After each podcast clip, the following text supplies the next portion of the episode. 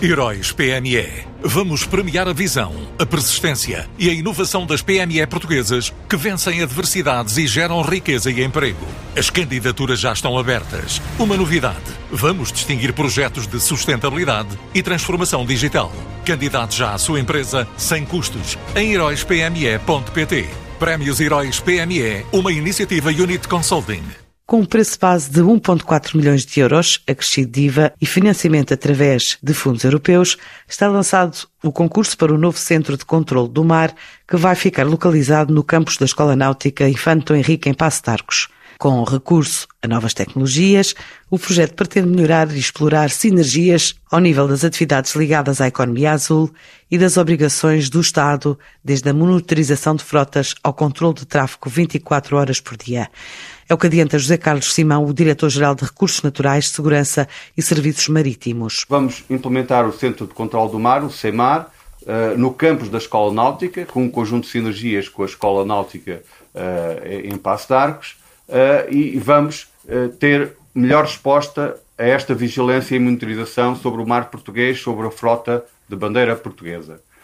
Ao procedermos a esta integração, pretendemos ter uh, uma capacidade de resposta 24 horas todos os dias da semana, todos os dias do ano, uma capacidade de resposta aos navios e à vigilância do mar cada vez melhor e minimizar os riscos de acidentes.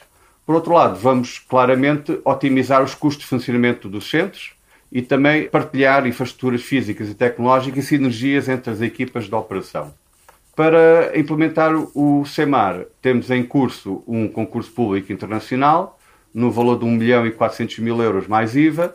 Está a decorrer a fase para a entrega das propostas. Está a haver muito interesse por parte das empresas. É claramente aqui uma oportunidade para desenvolver algo inovador e temos depois um prazo de implementação de cerca de 15 meses. Portanto, o nosso objetivo é que em 2023, a meio do ano, o Centro de Controlo uh, sobre o Mar esteja completamente operacional, com todas as equipas já integradas, fundidas e a funcionar de forma mais exigente sobre o rigor necessário para o controle do mar. Vai ser valorizado muito o layout funcional do novo centro de controle, bem como a usabilidade dos postos de operação e de supervisão, queremos aplicar no centro o estado da arte em termos de tecnologia para monitorizar o, mar e meios audiovisuais e ferramentas informáticas de última geração para a vigilância e para as comunicações, porque é fundamental as comunicações por via rádio, por satélite e as últimas tecnologias com o LRT, que é o sistema de longo raio de ação para comunicar com os navios.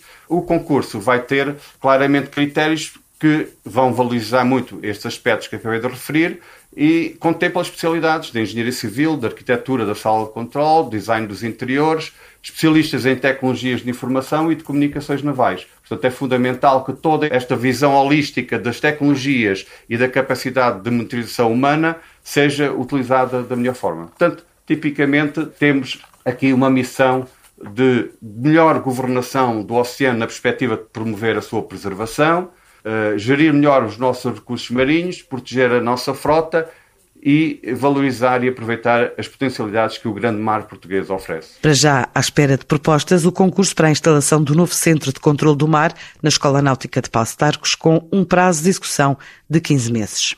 Heróis PME. Vamos premiar a visão, a persistência e a inovação das PME portuguesas que vencem adversidades e geram riqueza e emprego. As candidaturas já estão abertas. Uma novidade: vamos distinguir projetos de sustentabilidade e transformação digital.